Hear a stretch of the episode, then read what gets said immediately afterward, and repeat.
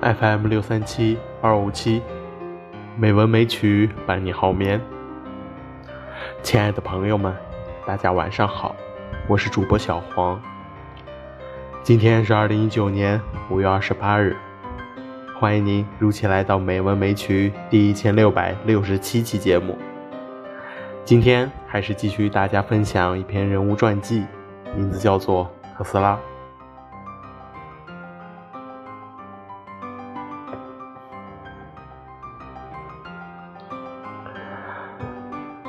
十九世纪后半叶的美国，是一块寻梦的土地。他正是追求他的科学梦想而追到了这里。为了梦想，尼古拉·特斯拉先生早就已经奔袭甚远。他放弃了布达佩斯电话中心的首席电工工作，只因为这里的设备已经被他完善。已无研究和发展的空间。继而到了1882年，他又前往爱迪生开在法国的公司工作。几年后，遇到了巴彻勒先生，美国总部的总经理。从第一次见到尼古拉·特斯拉起，巴彻勒便被这个年轻人卓越的思维和作为工程师的工作能力深深折服了。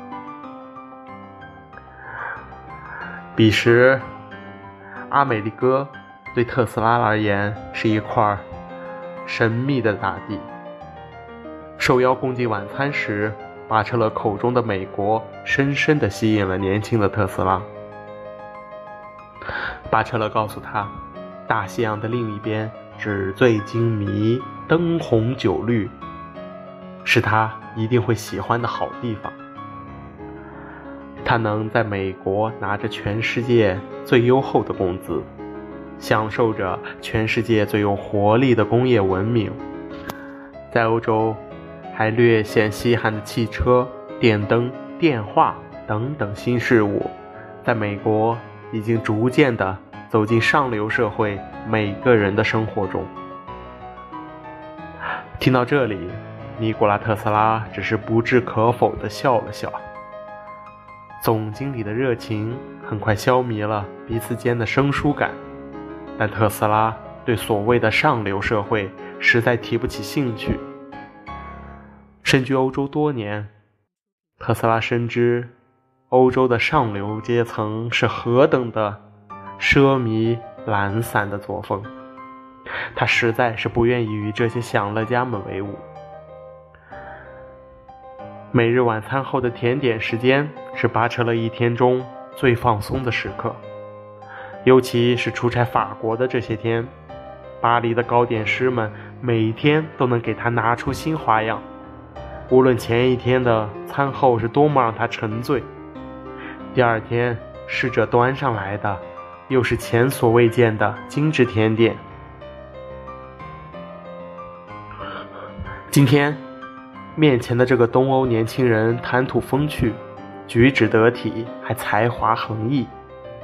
随着配餐的波尔多红酒三番五次入唇，他也隐隐约约看到公司创始人托马斯·爱迪生的影子，在和这个尼古拉重合。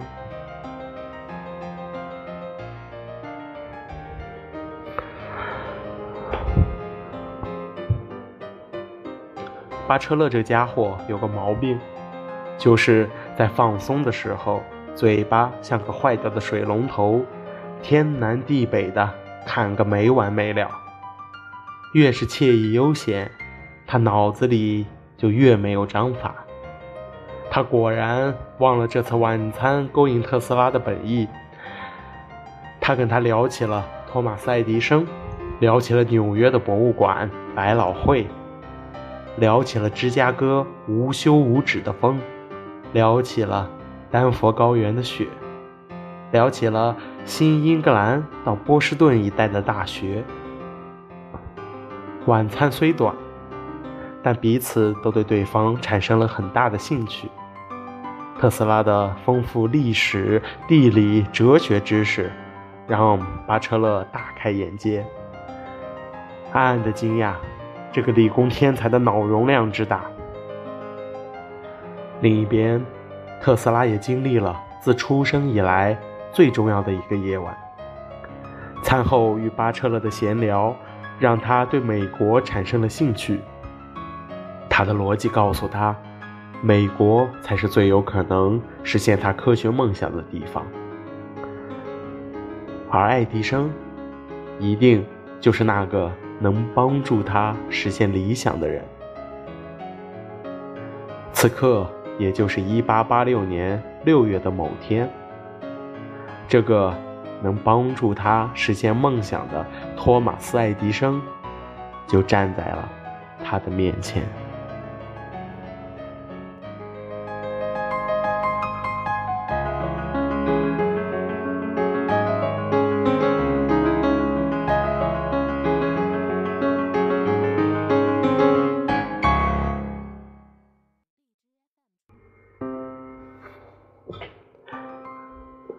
今天的配乐是克罗地亚狂想曲，希望这欢快的音乐能够伴你好眠。